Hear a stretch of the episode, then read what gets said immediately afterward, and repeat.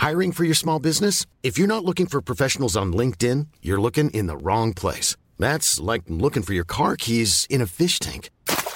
LinkedIn helps you hire professionals you can't find anywhere else, even those who aren't actively searching for a new job but might be open to the perfect role. In a given month, over 70% of LinkedIn users don't even visit other leading job sites. So start looking in the right place. With LinkedIn, you can hire professionals like a professional. Post your free job on linkedin.com slash spoken today. Hey, I'm Ryan Reynolds. Recently, I asked Mint Mobile's legal team if big wireless companies are allowed to raise prices due to inflation. They said yes. And then when I asked if raising prices technically violates those onerous two-year contracts, they said, what the f*** are you talking about, you insane Hollywood ass?" So to recap, we're cutting the price of Mint Unlimited from $30 a month to just $15 a month. Give it a try at mintmobile.com slash switch. $45 upfront for three months plus taxes and fees. Promo rate for new customers for limited time. Unlimited more than 40 gigabytes per month. Slows. Full terms at mintmobile.com.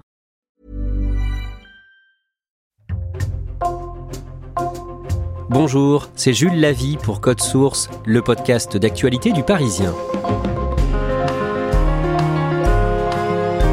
Christelle Doisy, 49 ans, doit être jugée les 2 et 3 avril à Amiens dans la Somme pour une cinquantaine d'escroqueries. En résumé, elle est soupçonnée d'avoir abusé de la confiance d'hommes crédules avec lesquels elle s'est mariée et d'avoir ensuite commis avec eux ces escroqueries. En novembre, elle a échappé à son procès en partant en Grèce à bord d'un camping-car avec deux de ses enfants et un nouveau compagnon. Cet épisode de Code Source est raconté par Nicolas Guanard du service Police-Justice Île-de-France du Parisien. C'est lui qui a écrit les premiers papiers sur ce sujet en 2022.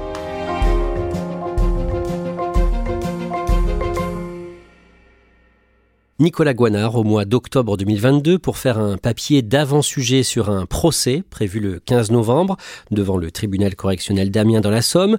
Vous rencontrez un certain Frédéric Descours. Qui est-il? C'est un quinquagénaire, il est retraité de la Marine nationale, il a travaillé pendant 21 ans dans l'armée. Il a sillonné un peu toutes les mers du globe à bord de bateaux ou de sous-marins euh, nucléaires et il a pris sa retraite militaire en 2008. Frédéric Descours vous raconte sa vie, son parcours et pourquoi il se retrouve accusé d'escroquerie aux côtés de son ancienne femme. Tout commence en 2010. Retraité de la Marine nationale depuis deux ans, il vit à Vert-de-Biron, en Dordogne, et il s'inscrit sur un site de rencontre, e-Darling, pour rechercher l'âme sœur. Oui, avec sa carrière militaire, il n'a pas réussi à, fonder une famille, euh, il était toujours parti en mer. Du coup, il, a envie de se poser un petit peu dans, cette campagne périgourdine et il s'inscrit sur ce site de rencontre en se disant bah, maintenant euh, j'ai un peu de temps, euh, je travaille dans un centre de contrôle technique et je vais pouvoir bah, profiter de la vie et partager ma vie avec quelqu'un. Il rencontre une certaine Alexandra. Comment est-ce qu'il la trouve quand il la voit? C'est elle qui lui envoie les, premiers messages. Il la trouve euh, plutôt sympathique, euh, pas forcément euh, très très belle, mais il trouve qu'elle a du charme, qu'elle présente bien, et il se trouve aussi beaucoup de points communs dans, dans les discussions. Elle dit qu'elle est cuisinière dans un bon restaurant à Hoche, dans le Gers, qu'elle est chef de rang, et elle s'installe très vite avec lui. Son boulot lui prend beaucoup de temps et euh, elle euh, lui dit qu'elle est en train de faire un burn-out, qu'elle a une montée de tension. Elle lui demande si elle peut passer sa convalescence chez lui euh, au milieu des bois. Donc elle arrive avec une voiture toute neuve. À l'intérieur, il y a toutes ses affaires. lui, il est un peu surpris de l'avoir débarqué comme ça, mais bon, il, se fait à l'idée et, et il l'accepte. Lui vit dans cette maison euh, avec ses parents et au début, tout se passe très bien avec lui comme avec ses parents. Tout se passe très bien parce que Alexandra euh, va faire les courses avec sa mère, euh, son père l'accueille aussi très bien. c'est vraiment l'entente cordiale au sein de la famille. Elle est très très bien acceptée. Comme le dira Frédéric Descours, bah, ça passe comme une lettre à la poste. Et elle est au petit soin avec lui. Elle est au petit soin, elle lui fait à manger. En plus, comme elle est cuisinière, donc il apprécie ses petits plats. c'est, il dira que c'est un peu la, la compagne modèle. Au bout de quelques mois, Alexandra s'entend beaucoup moins avec les parents de Frédéric. On saura jamais ce qui s'est réellement passé euh, à un moment, mais euh, va y avoir des esclandres entre euh, d'abord la, mère de Frédéric. Il y a une forte dispute entre elles, et ensuite avec le père de Frédéric, qui bien sûr est, solidaire de sa femme, et ça se passe mal. Mais on ne saura jamais pourquoi ça s'est mal passé à ce moment-là. À ce moment-là, ils déménagent, ils vont vivre de leur côté. En 2011, Alexandra annonce à Frédéric qu'elle est enceinte. Il avait accepté d'avoir un enfant avec elle. Ils avaient discuté de, de fonder une famille euh, tous les deux. Elle lui avait expliqué que c'était pas si facile que ça pour elle, euh, qu'elle avait pris la, la pilule pendant de nombreuses années et que pour tomber enceinte, ça allait demander un peu de temps. Donc c'est une grande surprise d'apprendre euh, qu'elle est enceinte et il y a une double surprise parce qu'elle lui dit qu'elle est enceinte de jumeaux. Il décide de se marier. Effectivement, c'est elle qui a l'initiative du mariage, qui propose à, Frédéric de faire un voyage tous les deux sur l'île d'Aero au Danemark. C'est une île qui est présentée un peu comme le Las Vegas européen où tout le monde peut se marier à la chaîne. La grossesse se passe très mal, c'est ce que raconte en tout cas Alexandra. Un jour, euh, Frédéric euh, rentre euh, du travail, il retrouve Alexandra en pleurs sur le canapé, recroquevillée, et elle lui explique qu'elle a perdu un des jumeaux, qu'elle a été hospitalisée, qu'il y a eu une opération, qu'elle a fait 120 km à bord du véhicule des pompiers qui l'ont conduite à l'hôpital, puis ramenée chez eux en camion de pompiers. Là, c'est un peu son, le monde de Frédéric qui s'écroule d'un seul coup. Parce que pour lui, il a perdu un enfant. Il est complètement anéanti, il, est, euh, il a plus de 40 ans, il rêvait de fonder une famille, il était heureux d'apprendre qu'elle était enceinte de, de jumeaux et d'un seul coup, bah, son monde s'écroule puisqu'il a, il apprend qu'elle a perdu un enfant. Et suite à ces complications, Alexandra perd l'usage de ses jambes. Elle se retrouve euh, du jour au lendemain atteinte de ce qu'on appelle une myasthénie. C'est une maladie euh, nerveuse euh, rare qui l'empêche de marcher et Frédéric se retrouve à, devoir la porter en permanence, la pousser en fauteuil et bah, l'aider dans toutes les tâches du quotidien. C'est lui qui se retrouve à faire toutes les tâches dans la maison.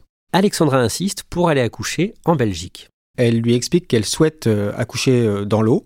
Elle s'est renseignée, elle a parcouru euh, des sites internet pour voir comment on pouvait pratiquer des, accouchements dans l'eau et elle a trouvé une maternité sur la côte belge à Ostende. Finalement, le bébé, un garçon né à Ostende le 14 juin 2011, il est fragile, il pèse 1 kg 800 grammes. Alors qu'il a besoin de, soins, euh, cet enfant, Alexandra décide de partir très vite, de quitter euh, rapidement la, Belgique.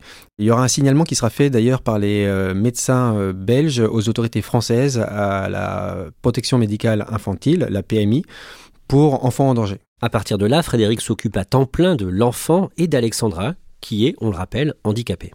Sa vie va être consacrée à, à sa famille, euh, entre euh, porter euh, Alexandra, donner les soins à un nouveau-né qui est pas en très très bonne santé à, à ce moment-là. Il est euh, accaparé par cette nouvelle vie de, de papa. On sait ce qui le fait tenir. À ce moment-là, qu'est-ce qu'il vous raconte? Bah, c'est cette nouvelle vie de famille en fait qui le fait tenir. Il découvre euh, le fait de devenir père. Bah, il s'est senti investi d'une mission, euh, un peu comme un militaire qui, qui part en mission. C'est un ancien militaire et il s'est donné euh, corps et âme dans cette nouvelle vie. Il s'occupe du quotidien, de la logistique. Alexandra, elle, gère toutes les démarches administratives. Et ça arrange bien Frédéric, puisqu'il n'était pas habitué à, à gérer euh, tous les papiers, gérer ses comptes. C'était euh, quelque chose euh, qu'il avait dévolu à ses parents quand il était sur les mers. Et là, c'est Alexandra qui passe ses journées entières sur l'ordinateur à gérer les comptes, à faire les papiers, payer les factures. Un jour, Alexandra explique à Frédéric qu'elle est recherchée par des gens qui lui veulent du mal.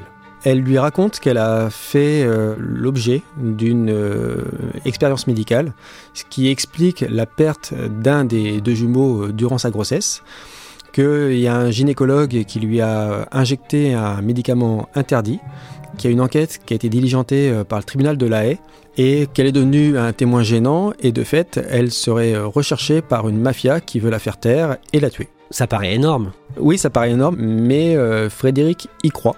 Depuis qu'il est devenu papa, on, on le disait, il a une seule mission, c'est protéger sa famille. Il est presque dans un tunnel émotionnel qui fait que euh, il adhère à cette histoire. À ce moment-là, Frédéric ne parle plus à ses amis avec qui il s'est brouillé, le couple est isolé et il se lance dans une fuite permanente. Oui, il a été complètement coupé de, sa famille, euh, notamment après euh, les disputes entre euh, Alexandra et ses parents. Plus aucun ami ne leur parle et il se lance dans une fuite à travers la, France pour échapper à cette mafia qui les rechercherait.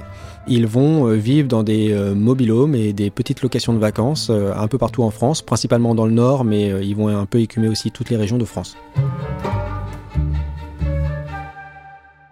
En l'espace de six ans, ils vont vivre dans une cinquantaine d'endroits en France, donc aux quatre coins du pays. Comment est-ce qu'ils choisissent où ils partent? C'est Alexandra qui choisit les, régions en fonction d'un pendule qu'elle place au-dessus d'une carte routière. C'est le pendule qui indique les endroits où ils peuvent s'installer et le couple vit sous plusieurs fausses identités. Alexandra arrive à obtenir de nombreux vrais documents d'identité avec des faux noms. Comment est-ce qu'elle fait? Pour obtenir de vrais papiers d'identité sous de faux noms, elle utilise des euh, faux documents, des faux actes d'état civil, de fausses factures euh, qui euh, servent de justificatif de domicile, et elle arrive à berner les services d'état civil des mairies pour obtenir ces vrais faux documents. Le couple va avoir un deuxième enfant. Une nouvelle fois, Alexandra a prétendu être enceinte de jumeaux et en avoir perdu un. Finalement, elle donne naissance à une petite fille. Un jour, en juin 2013, l'épouse de Frédéric Descours remarche Grâce à un mystérieux traitement, selon elle, Nicolas Guanard, la cavale s'accélère. La cavale s'accélère, ils vont euh, déménager de nombreuses fois, partir sans payer, voler des choses dans les logements où ils euh, sont hébergés prendre le taxi euh, sans payer encore une fois, utiliser des faux chèques, utiliser de faux documents. Au total, on leur reproche 58 euh, escroqueries, faux usages, euh, faux chèques commis sur cette période sur toute la France. Le jeudi 10 mars 2016, alors que le couple vit à Albert dans la Somme, les gendarmes, lourdement armés, frappent à la porte. Frédéric, à ce moment-là, il est pris de panique. Il se dit ça y est, ils nous ont retrouvés. Il pense que ce sont les, les tueurs à gages qui sont à sa porte. Lorsque les gendarmes frappent, le bruit est tellement sourd qu'il a l'impression que ce sont des coups de feu et il se dit ça y est, ils sont là pour euh, tuer ma famille. C'est le GIGN qui est là, une unité d'élite de la gendarmerie. On sait pourquoi? Oui, les enquêteurs de la section de recherche d'Amiens qui ont euh, les investigations euh, concernant toutes les escroqueries qui ont été commises euh, par ce couple ont fait appel au, JIGN, le groupe d'intervention de la gendarmerie nationale, parce que Frédéric, c'est un ancien militaire et il y a une procédure bien claire pour interpeller les, anciens militaires, de peur qu'ils soient lourdement armés. Donc le, le JIGN a été engagé sur cette interpellation très tôt le matin. Le couple est interpellé, les enfants seront placés à l'ASE, l'aide sociale à l'enfance, et pendant la garde à vue, Frédéric Descours apprend qu'Alexandra Bertrand n'existe pas. Oui, il découvre que le vrai nom d'Alexandra Bertrand est Christelle Doisy, que c'est une femme qui s'est évadée de la prison d'Agen en 2009, un an avant leur rencontre.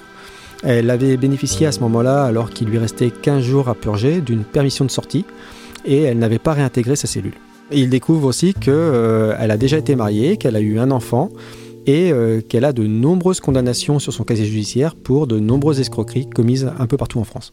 C'est à ce moment-là qu'il comprend euh, pourquoi elle a tant insisté pour aller accoucher en Belgique?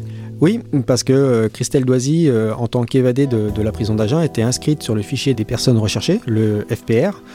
Et forcément, si elle avait accouché dans un hôpital français, elle courait le risque d'être localisée par les autorités et interpellée.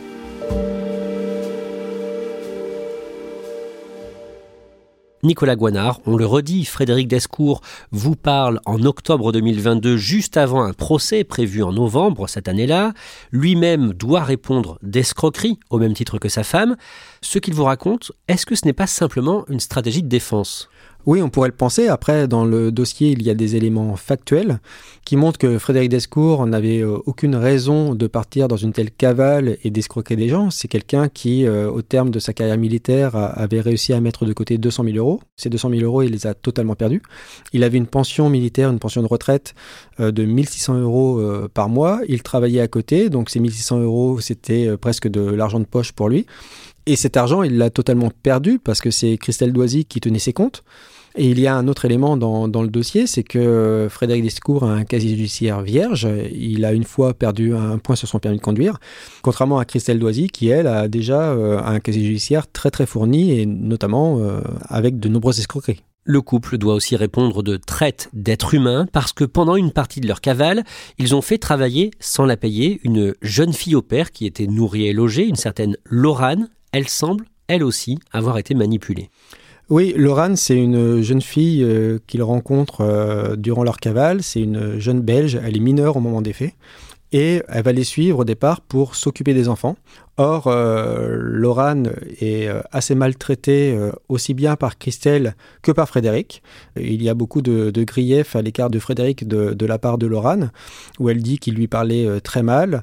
Et c'est une jeune fille qui a dû changer son apparence physique pour les besoins des photos d'identité, pour faire de faux papiers d'identité.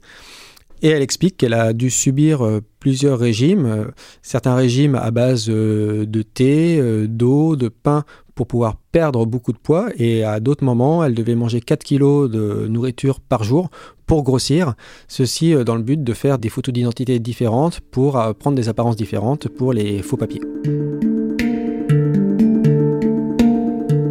Nicolas Guanard, deux ans plus tard, en 2018, Christelle Loisy, qui est à ce moment-là sous contrôle judiciaire, se trouve un nouveau mari sur Mythique, un homme prénommé Bruno.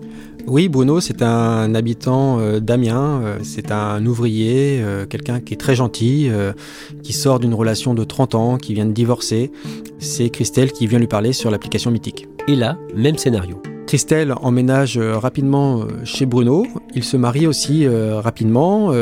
Bruno m'expliquera qu'il a trouvé la femme idéale, qu'elle lui fait à manger quand il rentre du, travail. C'est quelqu'un qui passe ses journées au travail. Il part le matin à 6h30, il rentre à 19h.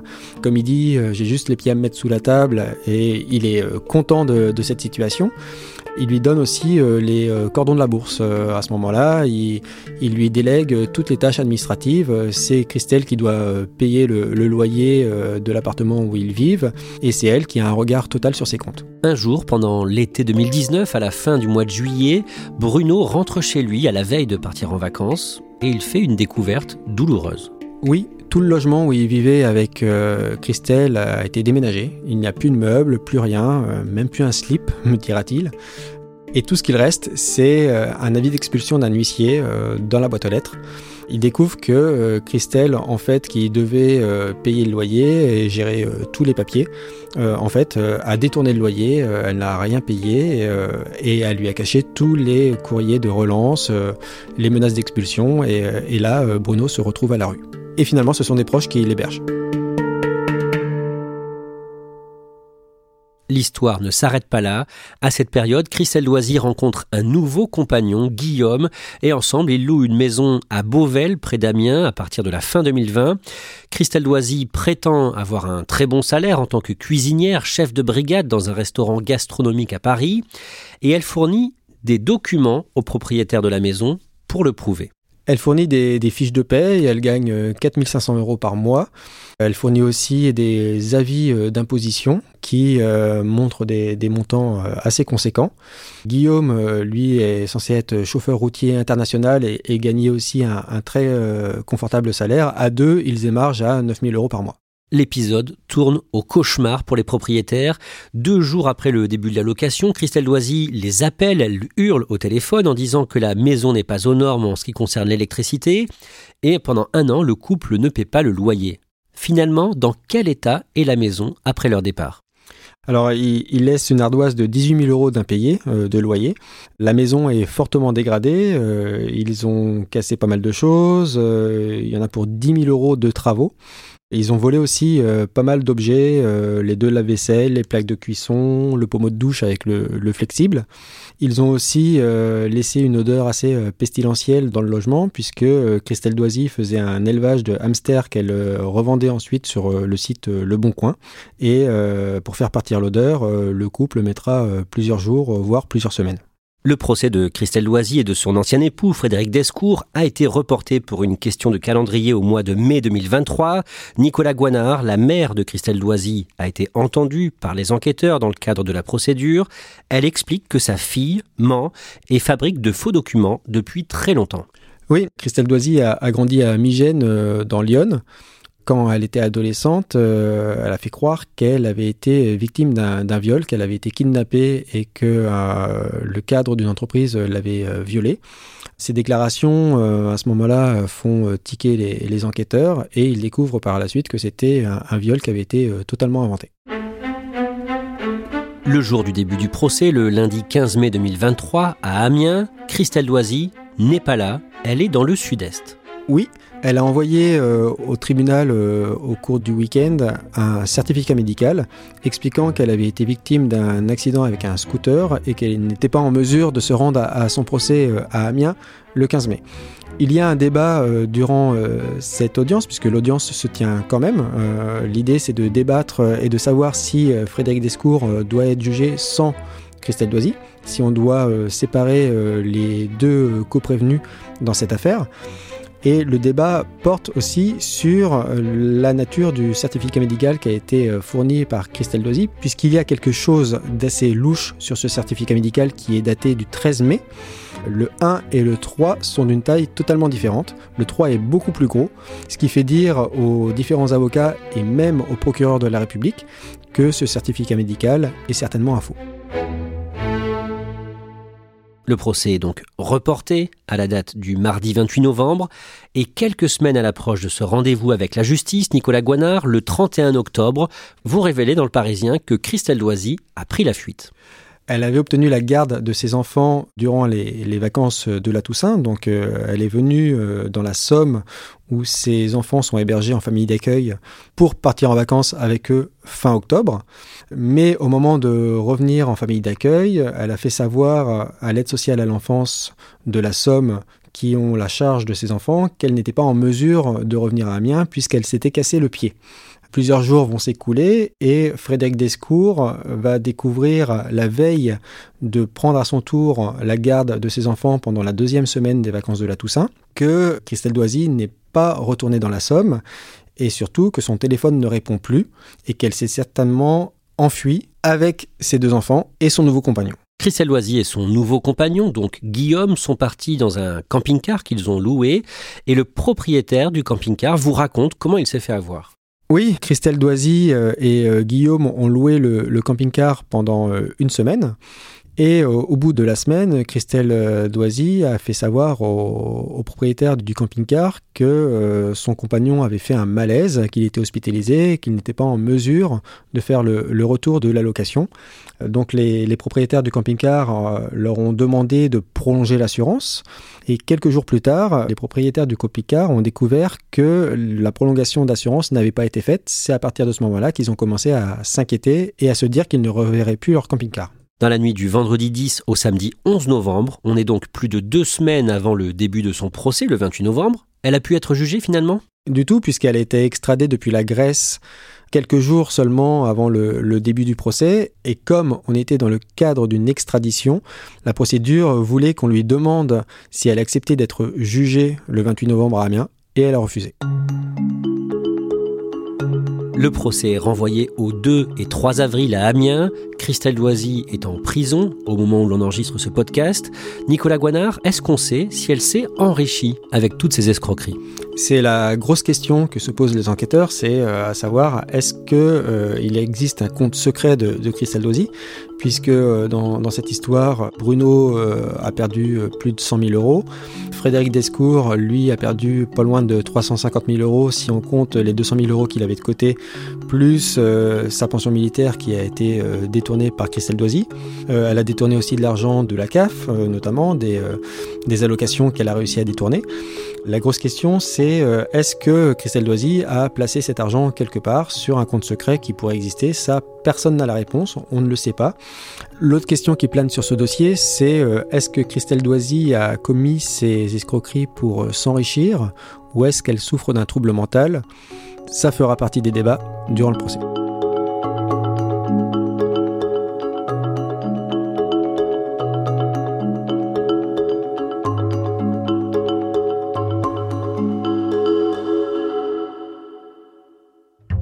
Merci à Nicolas Guanard. Code Source est le podcast d'actualité du Parisien. Cet épisode a été produit par Clara Garnier-Amouroux, Barbara Gouy et Thibault Lambert. Réalisation Pierre Chaffanjon. Si vous aimez Code Source, parlez-en autour de vous, laissez-nous un commentaire ou des petites étoiles sur votre application audio préférée. Vous pouvez nous écrire à cette adresse codesource at leparisien.fr. Code Source, c'est un nouveau sujet d'actualité chaque soir du lundi au vendredi. Et le samedi, ne ratez pas Crime Story, le podcast de faits divers du Parisien.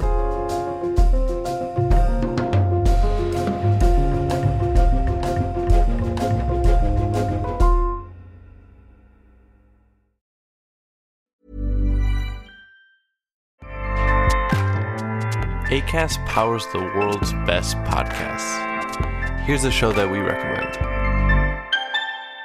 Hi, I'm Jesse Cruikshank. Jesse